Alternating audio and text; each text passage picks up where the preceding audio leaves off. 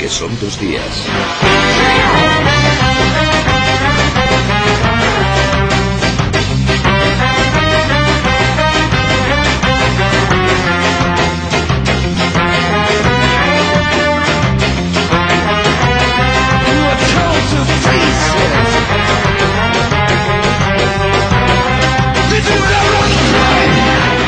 Vivir que son los días nos vamos al cine porque nos gusta el cine. Cada domingo con Juan Tejero intentamos ofrecerles un punto de vista diferente del llamado séptimo arte.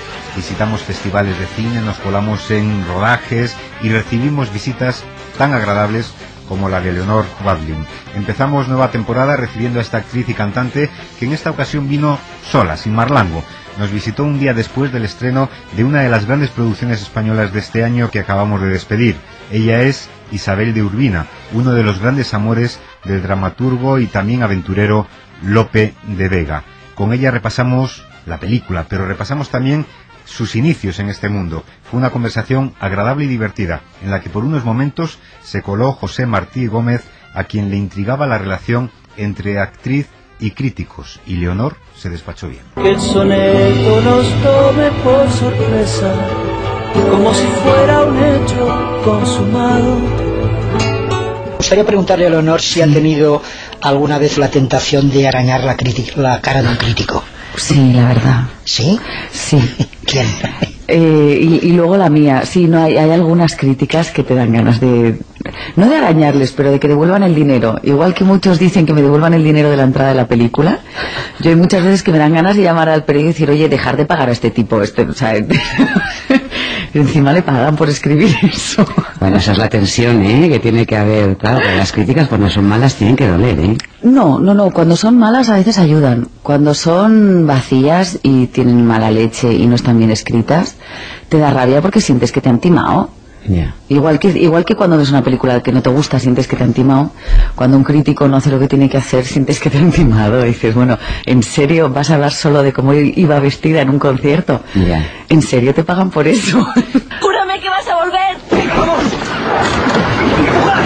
¡Júrame que vas a volver! ¿Te has sentido cómoda en interpretar un papel? Isabel de Urbina es una, es una mujer muy clara, muy, muy Sí. es brillante y además tiene, tiene una ingenuidad y una manera tan, tan bonita, ¿no? De amar, por lo menos tal y como se refleja en la, en la película, que hace que el personaje tenga muy pocos dobleces, ¿no? Más allá de Sí. esa, eh, Para mí fue un placer. Sí. Imagínate despertarte todas las mañanas y decir, hoy qué tengo que hacer. Hoy tengo que amor, amor y mirar con Alberto Aman. Bien, esto es, esto es bien, esto es fácil, esto alegra. Llegas a casa contento.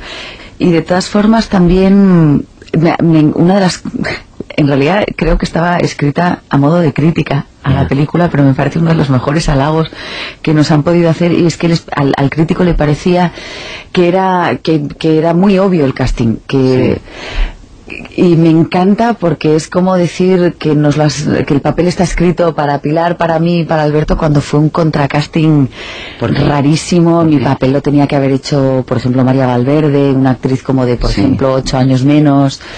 Eh, Alberto entró 25 días antes de la película. O sea, que es, que es maravilloso Había un cuando casting te- alternativo, en te realidad. identifican tanto con el personaje que creen que es como, bueno, es un casting muy, muy poco sorprendente. Y me pareció un halago increíble. Sin pretensiones, sin predicamento, como un eco que sin querer resuena. Esta no es eh, Leonor cantando, sino Jorge Drexler, que además es su, es su pareja, pero además ha compuesto eh, esta canción que acompaña los títulos de crédito de la, de la película. Pero tengo entendido, Leonor, que no estaba previsto.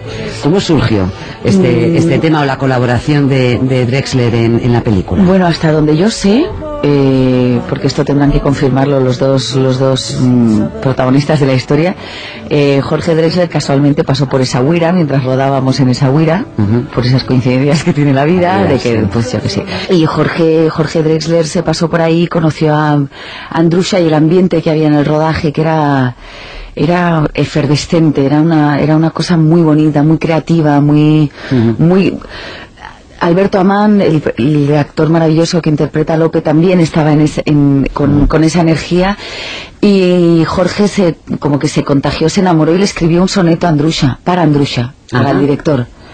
Y Andrusha lo leyó, le encantó y le pidió que hiciera una canción. Me imagino que más porque ha ganado un Oscar que porque es mi pareja. con los bastones solo. ¿Has visto? ¿Qué tal rehabilitación hoy? Muy bien. ¿Estás cansada? Sí, mucho. No importa. Vamos a hacer unos ejercicios complementarios. Bueno, esto poquísimo, poquísimo, poquísimas líneas que se escucha a Leonor Guadín era prácticamente todo lo que se te oye en toda la película de Hablé con ella con Pedro Almodóvar. O sea, tantas actrices en todo el mundo suplicando trabajar con Pedro para luego llegar a una película en la que tienes exactamente dos líneas. ¿no? Sí, sí, sí, aparte no sabes las vueltas que le di a cómo decía esas líneas, imagínate. Ya me imagino. Claro, o sea, toda la paranoia de un actor puesta en dos frases. Claro, tú eras esa mujer que aparecía en coma, por si alguien no ha visto Hablé con ella, que aparecía en coma toda la película. Alicia la bailarina. Sí. Sí, tenía, fue, fue una mezcla como de, de- del, del subidón más grande y el shock más grande cuando, no, Pedro me ha llamado Pedro y, y- y Pedro me ha pedido que haga una película y me ha pedido que no haga nada. Mm. Y, y, y fue dificilísimo. Y esas dos frases, claro, era como habla alguien que ha estado en coma, claro, no puede respirar bien, no tan, ¿sabes? Como, imagínate. Así que eh, continúas con el cine, continúas como Marlango y además tenéis un disco muy reciente, lo estamos escuchando aquí, te hemos oído también presentarlo junto con tu con, con el grupo. Eh, creo que hay también más cine pendiente, ¿no? De estreno. Lo veremos pronto. Eh, queda una, bueno, tengo una comedia pendiente de estreno con Marsha K. Harding que me hace mucha ilusión y empieza a rodar en tres semanas con Mariano Barroso. Ajá. Con Mariano Barroso. Sí. ¿Qué película vas a hacer o qué papel vas a hacer? ¿No lo puedes contar? Lo mejor de Eva con Miguel Ángel Silvestre y Eva es una jueza que, que aprende a perdonar. Y, Una jueza. Sí, estoy en ello, no sé quién es todavía, estoy, está- estamos buscándola. Así. Sí. ¿Cómo, ¿Cómo preparas el personaje, Leonor?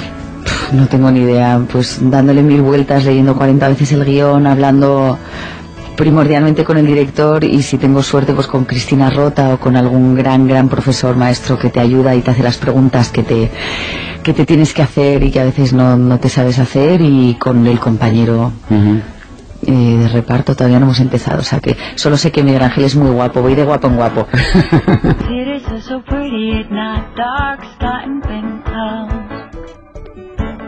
Trillions of tiny lights, millions of secret lives. Words now leave no trace, it doesn't matter what they say. Only what music they carry away. You, you, you, every question. Siempre que podemos nos acercamos a uno de los mil festivales que se celebran en el mundo. Para ello contamos con nuestra compañera más viajera, María Guerra. San Sebastián es una cita ineludible para la vivir que son dos días. A mediados de septiembre estuvimos allí para conversar con Diego Luna. El actor y ahora director nos presentó su ópera prima, Abel, un gran debut que ganó en San Sebastián el premio Horizontes Latinos.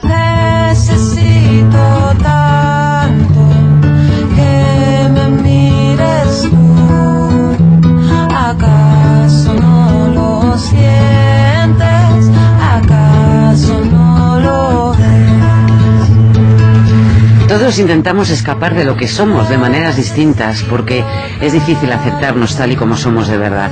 Hay que prepararse para aceptar el sufrimiento, la tragedia y la pérdida, cosas sin las cuales sería mucho más fácil vivir.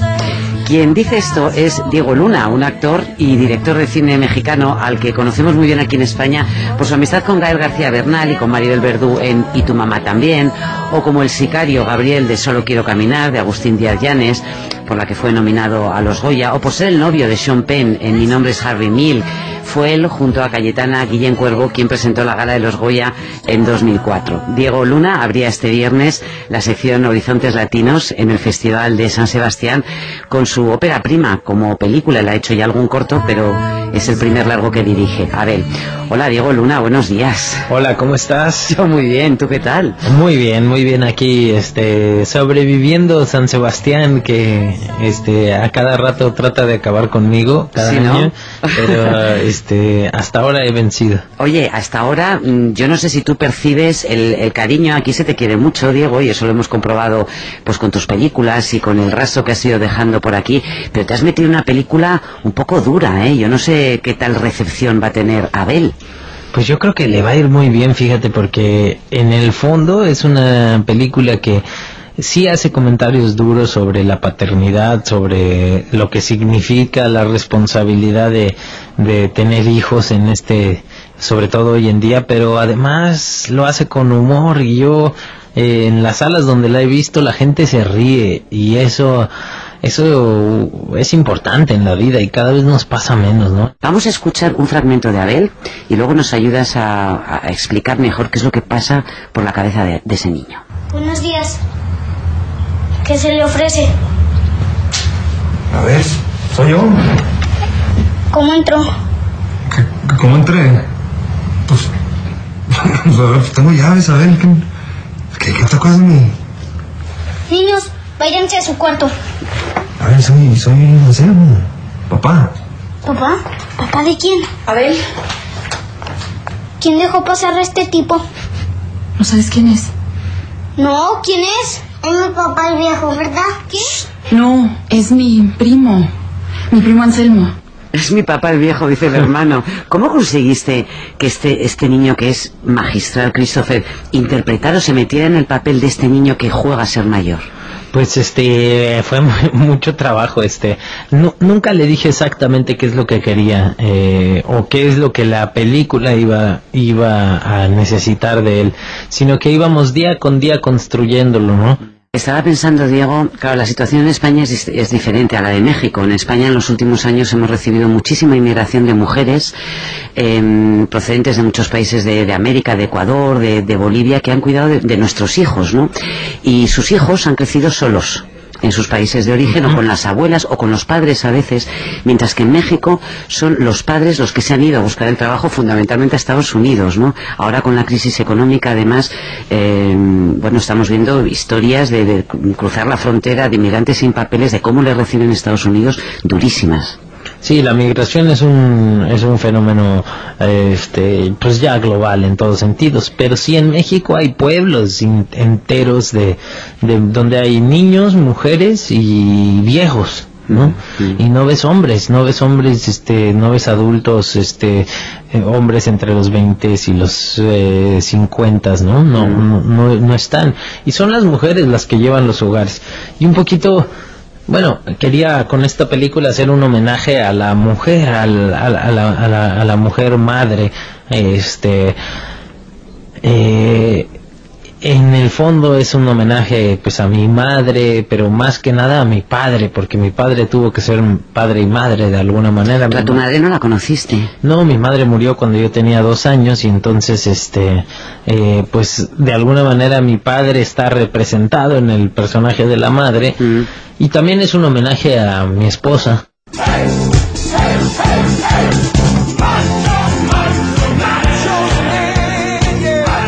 La conversación está derivando por terrenos muy personales, pero es, es verdad, eh, Diego, que uno entiende, empieza a entender muchas cosas y empieza a entender que los padres son personas cuando uno pasa por esa eh, circunstancia. Pero tú también decías que eh, Abel es una dramedy, ¿no? Hay una mezcla ahí de, de comedia y hay una de las escenas más divertidas cuando el hermano pequeño de Abel baila, ¿no? A los Village People, ¿no?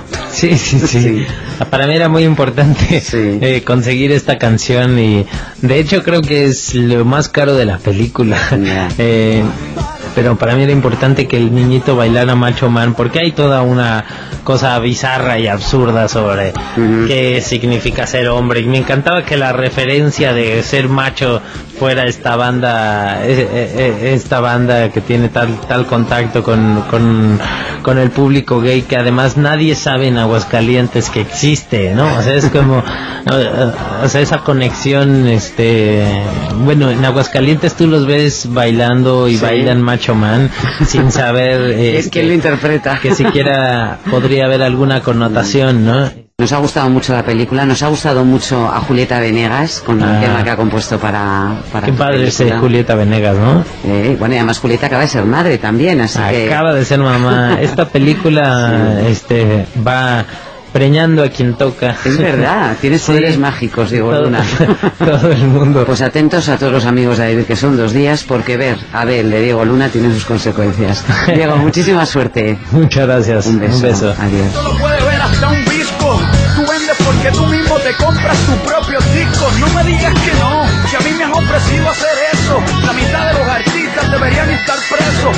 Y un clásico en el programa cuando hablamos de cine es nuestro diario de un rodaje. Nos gusta colarnos en el proceso de creación de las películas, ofrecerles los secretos y las anécdotas de los rodajes. Nos gusta contarles cómo se hace una película y hemos contado con la colaboración de directores e intérpretes que nos han acompañado al rodaje de películas tan interesantes como el del Capitán Trueno. Su director, Antonio Hernández, nos dio detalles de este espectacular rodaje que ha recorrido España de castillo en castillo, pero además también pudimos charlar con el gran héroe de la función, Sergio Peris Mencheta, a quien el traje de Capitán Trueno le sentaba fenomenal. Desde el pasado 16 de agosto, Antonio Hernández está recorriendo con todo su equipo, bueno, prácticamente media España, para recrear una aventura inédita de este héroe, el Capitán Trueno y el Santo Grial. No sabemos si lo ha encontrado todavía. Antonio, hola, buenos días. Buenos días, Montserrat, ¿cómo estás? Pues yo muy contenta de saludarte y te agradezco mucho que nos dejes cotillear un poquito en cómo está siendo el, el rodaje. Es la primera vez, ¿no?, que, que, el Capitán Trueno se lleva a la pantalla. Pues sí, tiene una historia muy larga, como, como saben los, los aficionados y los fans del cómic, desde el año 1960 ya se intentó adaptar las aventuras del Capitán Trueno al cine y mm, por diversas razones durante décadas y sobre todo en los últimos 4 o 5 años ha sido un verdadero vaivén con la película. Pero bueno, mira, estamos rodando. Estáis rodando, bien. ¿Y cómo va el rodaje? Cuéntanos. Pues es muy divertido, mira, yo en principio eh, eh, lo que tiene de, de, poético, ¿no? Que hayas jugado de niño al Capitán Trueno en la plaza de tu pueblo, en mi caso, por ejemplo, ¿no? Una espada de madera y permitiendo que fuera el Capitán Trueno quien ilustrara nuestras aventuras y nuestros juegos, porque en aquella época, en los años 60, eh, ausentes de toda esta tecnología que tienen los chicos ahora y que tenemos los mayores también, de videojuegos, de, de posibilidades, pues aquel cómic que comprábamos los domingos en el kiosco de la plaza, pues se convertía realmente en la base argumental de todos nuestros juegos durante una semana. Llegar al cabo de los años a hacer una película es un poco volver a jugar.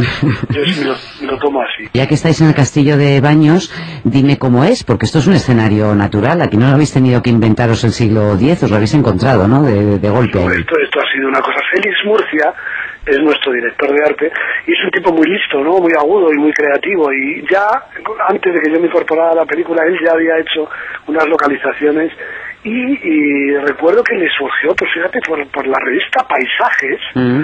De Renfe, esa que, que es que parece que no leemos nunca cuando subimos al tren, pues no señora, hay gente que lo lee de una manera Salvo, muy salvo que te dediques a eso, a localizar Claro, exteriores, y de ¿no? repente, ¡paf! vio un castillo donde él no había rodado y él la ha rodado en todos los castillos, ¿no? Como quien dice.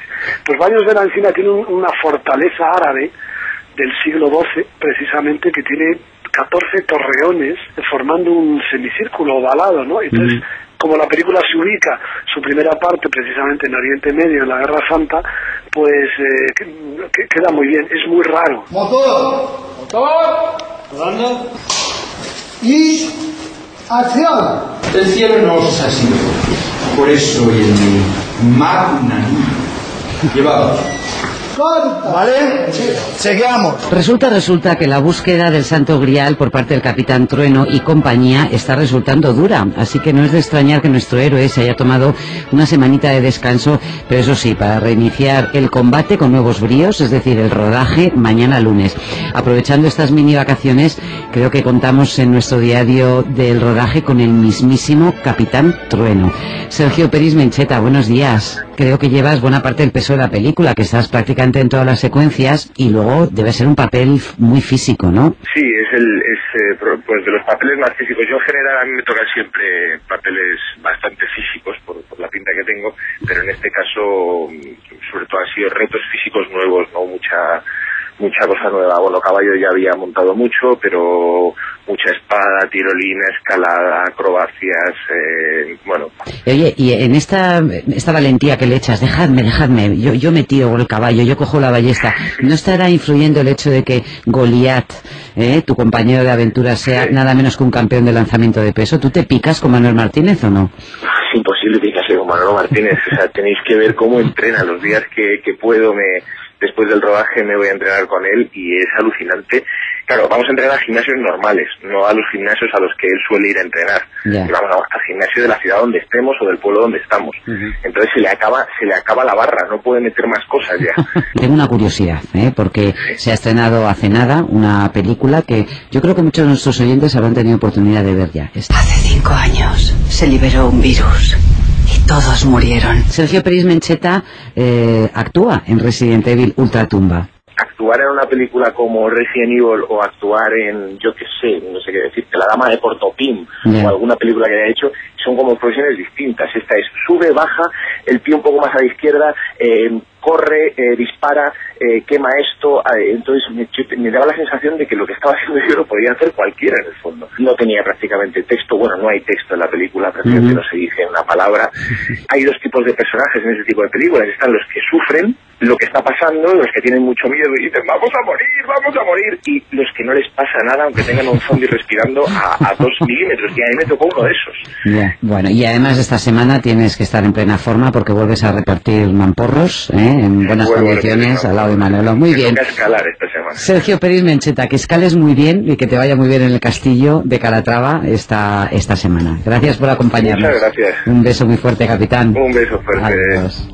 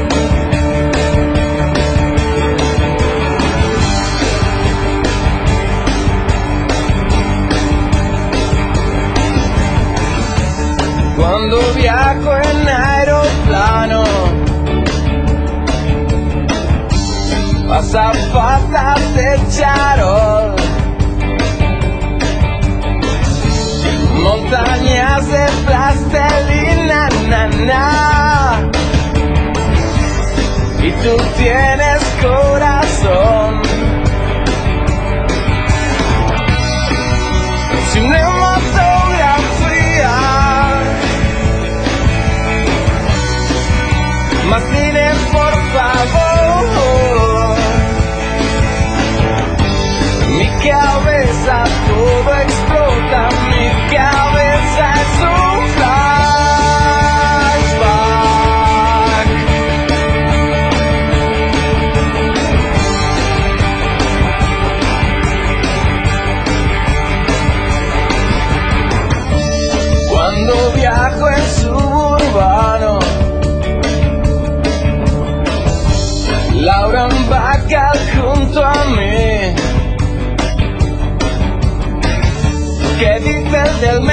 ¿Qué fin del trayecto? Y yo que me